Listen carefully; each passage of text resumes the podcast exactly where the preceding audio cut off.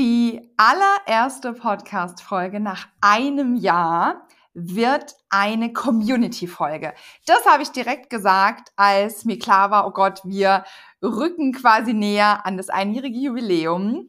Also habe ich meine Community euch mit ins Boot geholt und ihr durftet mir Fragen stellen. Fragen gar nicht zu einem bestimmten Thema, sondern ich habe das sehr offen gelassen zu Pinterest, zum Thema Online-Shops, zu mir, zu meiner Selbstständigkeit und ich habe jetzt zehn Fragen mitgebracht, die ich jetzt relativ spontan beantworte. Ich habe mir, ich meine, klar, ich habe die zusammengesucht und habe mir da ähm, ausgesucht, welche Fragen es sind, weil es natürlich äh, sehr, sehr viele Fragen waren.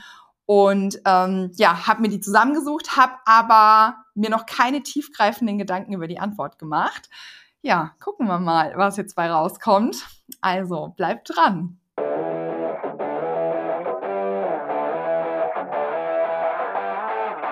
Hallo und herzlich willkommen bei Mach dein Ding, deinem Erfolgspodcast für Online-Shops und kreative Unternehmen. Ich bin die Ramona und ich freue mich mega auf dich.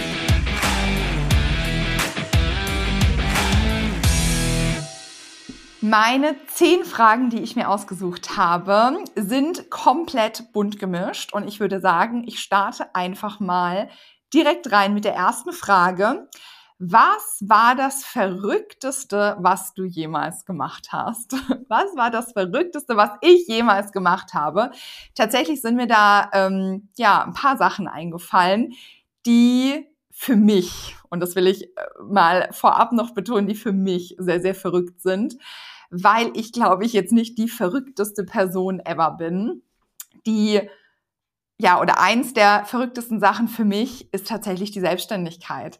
Wer mich schon, ich sage jetzt mal in Anführungszeichen aus meinem früheren Leben kannte, ich war ähm, oder ich bin Bankerin, ich habe eine, eine Bankausbildung gemacht, habe dann studiert, habe am Ende dann im öffentlichen Dienst gearbeitet. Und das war für mich schon so ein bisschen die Erfüllung, so 9 to 5 und meine Kollegen und, und immer an einem Ort und meine Strukturen. Und gerade ich vielleicht kennt es ja der ein oder andere, der öffentliche Dienst ist ja schon auch mit viel mit Prozessen und so weiter und ich habe mich da wohlgefühlt. Das war für mich toll. Ich habe nie den Wunsch verspürt und ich habe sogar an der einen oder anderen Stelle gesagt, für mich wäre die Selbstständigkeit absolut ja, wahrscheinlich sogar schrecklich. Wahrscheinlich habe ich sogar an der einen oder anderen Stelle mal gesagt, dass es schrecklich für mich war.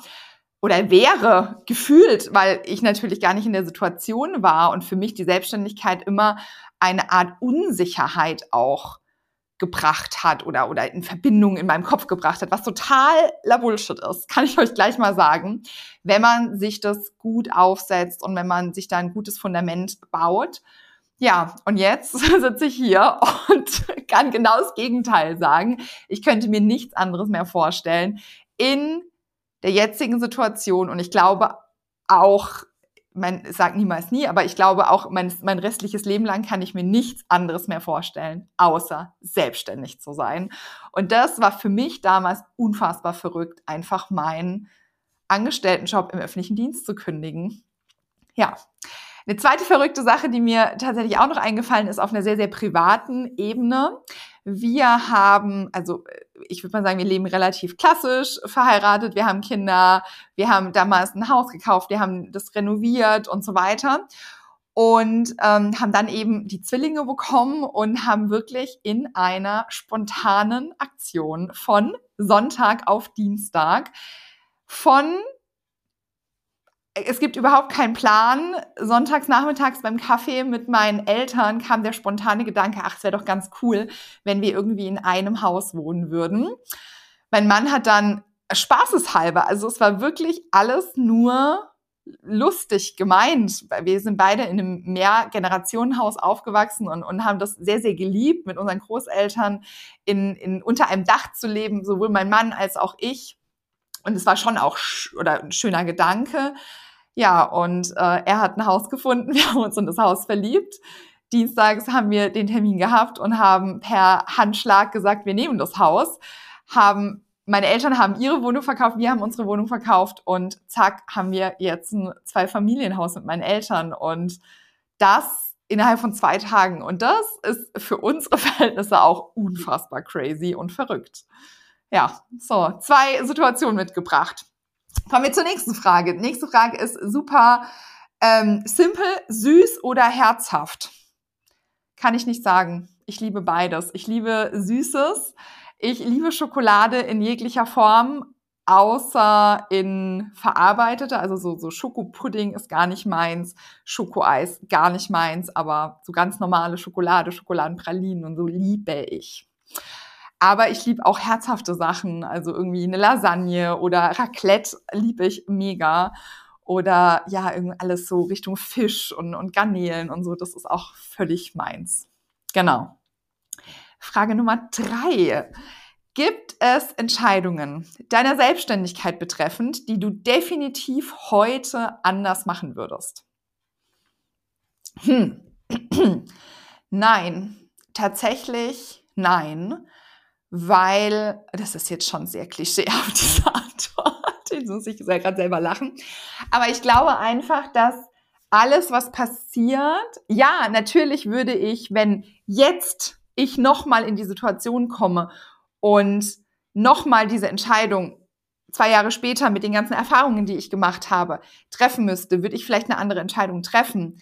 Aber hätte ich die damals schon anders getroffen, hätte ich die ganzen Erfahrungen einfach nicht gemacht. Und eine Selbstständigkeit ist einfach so ein krasses Auf und Ab und so ein krasses Mindset-Ding, was ich auch niemals gedacht hätte. Man muss so sehr wachsen selbst, an sich glauben, lernen, an sich zu arbeiten in so einem unfassbaren Maß. Und da gehören Rückschläge dazu. Da gehören, da gehört einfach dazu, Entscheidungen zu treffen. Also das ist ja auch würde ich fast sagen, mit eins der Dinge, die am wichtigsten in einer Selbstständigkeit sind, Entscheidungen treffen können. Und das fällt mir auch nicht immer einfach, aber ich glaube, dass ich schon ja auch die Gabe habe, einfach Entscheidungen dann zu treffen und sie nicht zu zerdenken. Auch das ist was, wo ich mich sehr, sehr weiterentwickelt habe. Ja, aber die Entscheidung wurde damals so getroffen und die war zu dem Zeitpunkt für mich richtig. Und entweder es war die richtige oder es war ein Learning. Und ein Learning braucht man, um sich weiterzuentwickeln. Also würde ich sagen, nein, ich würde es nicht anders machen oder nichts anders machen. Die Frage Nummer vier. Was hat dich am meisten Zeit gekostet, alles so aufzubauen, wie es jetzt ist? Da würde ich tatsächlich auch sagen, Mindset. Das ist, glaube ich, das, was am wichtigsten ist. Das ist das, was nie endet. Das ist das, was das die Grundlage einfach von allem ist. Wenn ich mir in meiner Sache nicht sicher bin, kann ich kein Team führen, kann ich keine Kunden überzeugen, kann ich keine Strategien entwickeln. Ja, ich würde sagen, das ist das. Und vielleicht kann man dazu auch noch, also Weiterentwicklung im Sinne von äh, Fortbildung, also so, so, also Weiterbildungen fachlich, aber eben auch wieder Thema Mindset, also so diese ganzen Dinge, Netzwerken, egal ob das jetzt auf einer, ich sag mal in Anführungszeichen, privaten Ebene, also nicht bezahlt oder aber auch bezahlte Netzwerkmöglichkeiten. Also gibt's ja auch ähm, irgendwelche Memberships, irgendwelche Masterminds. Das, das sind alles Sachen, die viel Zeit kosten, man braucht Geduld und sind, also ist aber einfach super essentiell und ohne das geht es nicht, würde ich sagen. Genau. Frage, oder die nächste Frage, ich bin gar nicht mehr beim Zählen. Meer oder Berge? Da würde ich ganz klar sagen Meer. Zu den Bergen habe ich jetzt ehrlicherweise nicht ganz so einen Bezug. Also ich fahre jetzt irgendwie auch keine Ski oder, oder Snowboard oder bin jetzt mega die Wandertante, wenn man das so sagen ähm, kann. Deswegen würde ich sagen mehr, obwohl ich auch gar nicht, also grundsätzlich eher sagen würde, Natur ist das, was ich liebe. Und das kann auch ein Feld sein und das kann auch ein See sein. Also ähm, ja, also ich bin da jetzt gar nicht so krass, oh mein Gott, ich muss jedes Mal ins Meer. Wir fahren jetzt dieses Jahr wieder ins Meer und ich freue mich da sehr drauf, aber ja, war jetzt auch ein paar Jahre nicht am Meer und es war auch okay für mich. Genau. Die nächste Frage finde ich richtig äh, spannend und ich glaube, ich muss sie sehr pragmatisch beantworten. Wahrscheinlich wurde sich da ein bisschen mehr erhofft. Aber welches Feature würde Pinterest sofort bekommen, wenn ich bestimmen dürfte? Ganz klar die Transparenz darüber, was die Technik angeht. Also wir haben immer wieder in der Agentur oder auch im Gruppenprogramm ganz, ganz, ganz große Probleme damit, dass Pinterest offensichtlich ohne klare Regeln und Struktur Dinge freigibt oder eben auch nicht freigibt, ablehnt oder auch nicht ablehnt, die man gar nicht so richtig nachvollziehen kann. Und wir sind ähm, davon abhängig, was der Support uns beispielsweise antwortet und wenn er uns eine Rückmeldung gibt, an was es zum Beispiel liegt, dass man beispielsweise einen verifizierten Händler nicht bekommt, dann kann das was sein, was wir beheben können. Es kann aber auch sein, dass wir sagen, ja, okay, gut, äh, zehn andere Beispiele habe ich, wo es funktioniert hat. Und das sind einfach Sachen, da sind wir sowohl in der, in, in, in der Rolle der Kursleitung sozusagen, aber auch in der Rolle der Agentur immer so ein bisschen ausgeliefert, weil wir, ähm, ja, also einfach uns auch darauf verlassen müssen und jetzt da keine Transparenz darüber haben, was jetzt tatsächlich final ein ausschlaggebender Grund ist. Und dann geht man einfach das nächste Mal rein und zack geht's dann doch. Also das sind immer so ein bisschen Schwierigkeiten. Das wäre das Feature, was ich mir wünschen würde. Sehr ähm, unspektakulär, aber für mich unfassbar essentiell.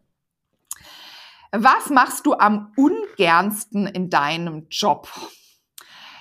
Das würde ich gar nicht so sehr auf eine einzige Aufgabe münzen. Das sind eher Sachen, die sehr eintönig sind. Also so Sachen wie etwas einplanen, also keine Ahnung, zehn Pins einplanen oder also so Copy-Paste oder Rechtschreibprüfung nochmal von, von den Pins nochmal drüber lesen, also nicht irgendwie strategisch oder, oder inhaltlich, sondern wirklich vom, von der Rechtschreibung. Das sind Sachen, das ist, finde ich, finde ich, kann ich mich ganz schwer konzentrieren und alles, was so sehr eintönig ist, wo man sich aber doch auch sehr konzentrieren muss, ist für mich, ähm, ja, nicht das, was ich am liebsten tue. Es muss sein, es gehört immer was dazu, was man nicht so gerne mag, aber das, äh, wenn ich einen Wunsch frei hätte, würde ich mir das wegwünschen.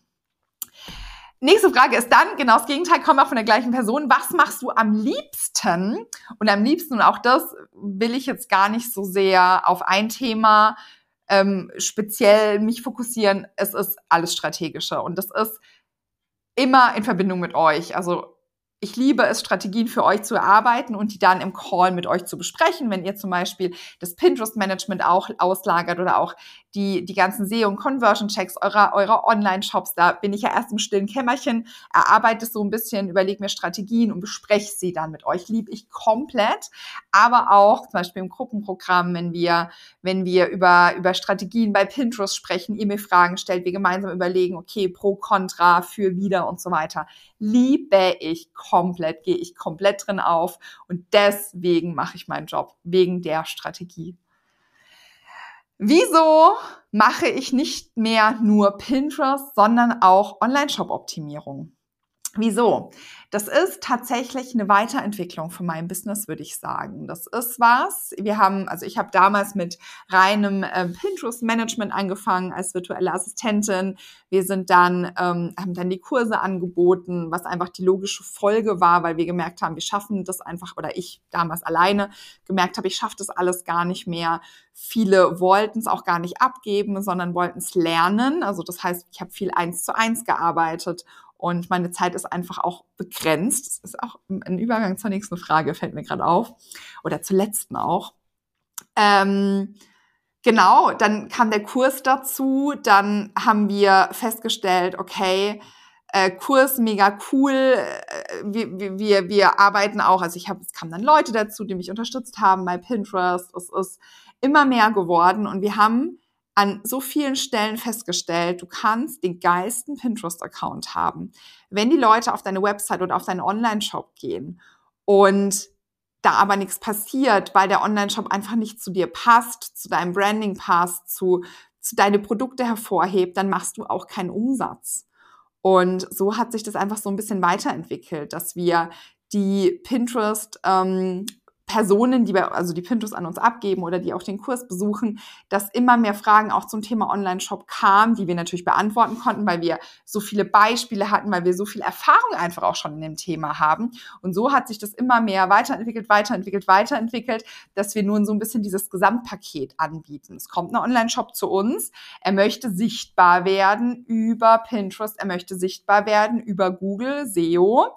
Und wenn er dann sichtbar ist, die Personen, also der Traffic auf den Online-Shop dann immer mehr wird, die Personen dann auf den Online-Shop kommen, dann sollen sie ja dann aber auch kaufen. Und das ist nochmal so dieses Fünkchen, was gefehlt hat.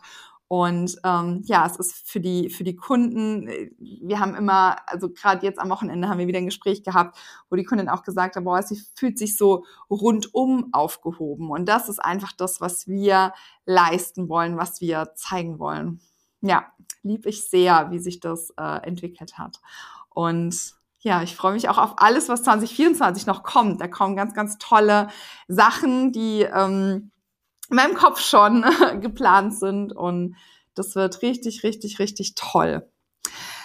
Und die letzte Frage, die ich mir aus euren Fragen ausgesucht habe, ist, wie viel arbeitest du? Finde ich auch eine mega spannende Frage. Und da habe ich mich tatsächlich so ein bisschen vorbereitet, weil ich das selber mal so ein bisschen ähm, rekapitulieren musste.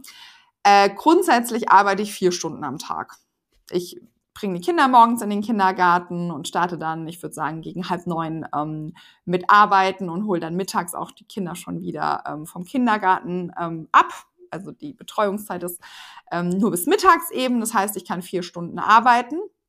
Aber wenn wir ehrlich sind, ist das einerseits auch nicht ganz so richtig, weil ich schon auch immer wieder abends arbeite. Also das muss ich auch ganz, ganz, ganz klar sagen. Äh, ich arbeite viel abends, auch wenn die Kinder dann eben im Bett sind. Aber dafür nehme ich mir auch die Freiheit, wenn ich noch einkaufen muss, wenn ich noch einen Friseurtermin habe, wenn ich irgendwelche anderen privaten Anrufe oder irgendwelche anderen Dinge erledigen muss, dass ich dann das auch in meiner Arbeitszeit mache. Also deswegen würde ich jetzt mal sagen, vielleicht so im Schnitt 20 bis 25 Stunden die Woche, wirklich reine Arbeitszeit, die Abende noch mit reingerechnet. Andererseits aber auch ähm, dafür während der Arbeitszeit private Dinge erledigen, dass wir vielleicht so auf 20 bis 25 Stunden die Woche kommen.